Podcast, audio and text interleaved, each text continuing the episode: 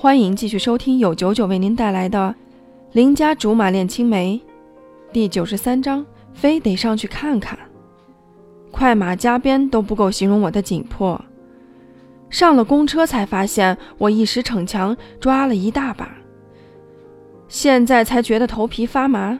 更让我忐忑不安的是，我从没有干过类似的事情，大姑娘嫁人头一遭，关键我还现上轿现扎耳朵眼儿，真正是两眼一摸黑。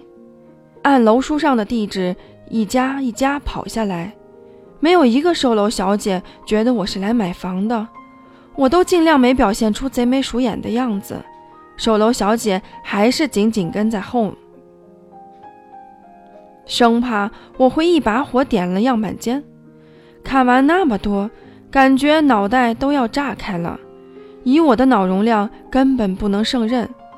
踏进最后一家销售大厅的时候，头重脚轻，差点栽倒在地。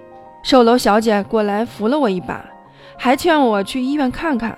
我连忙说：“就是冲着你的房才来的，怎么着也得看了再走。”售楼小姐颇为感动，带着我看了样板间，还没看出个名堂，就接到了风贤的电话。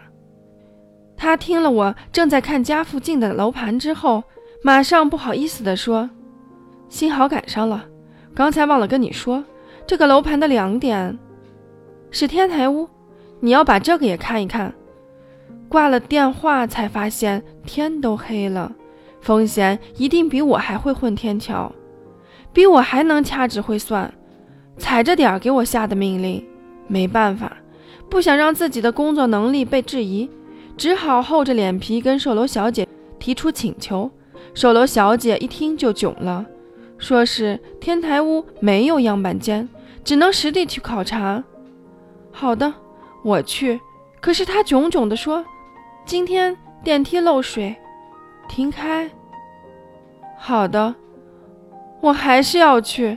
可是他又说，我们的楼有三十八层，哎，谁他妈盖的三十八楼啊？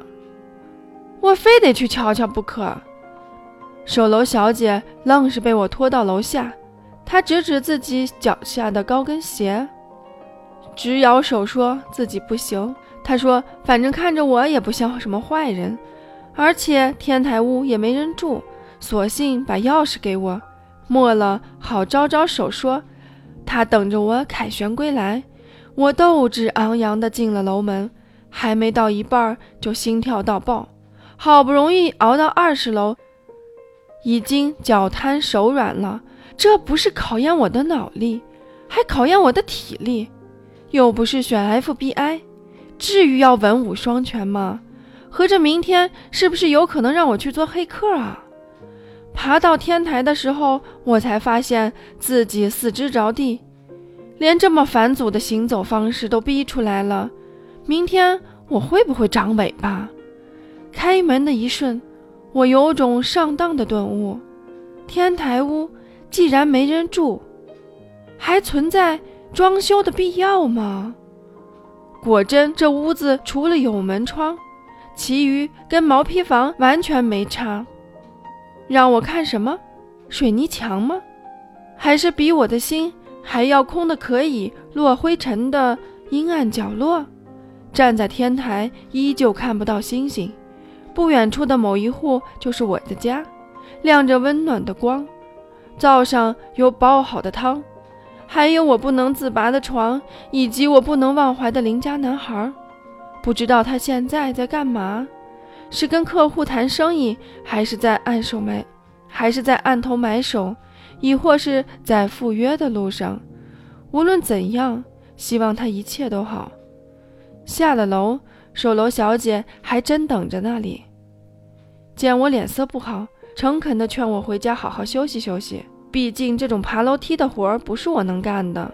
我有点感激他，因为就算这样。他也没有逼我买房子。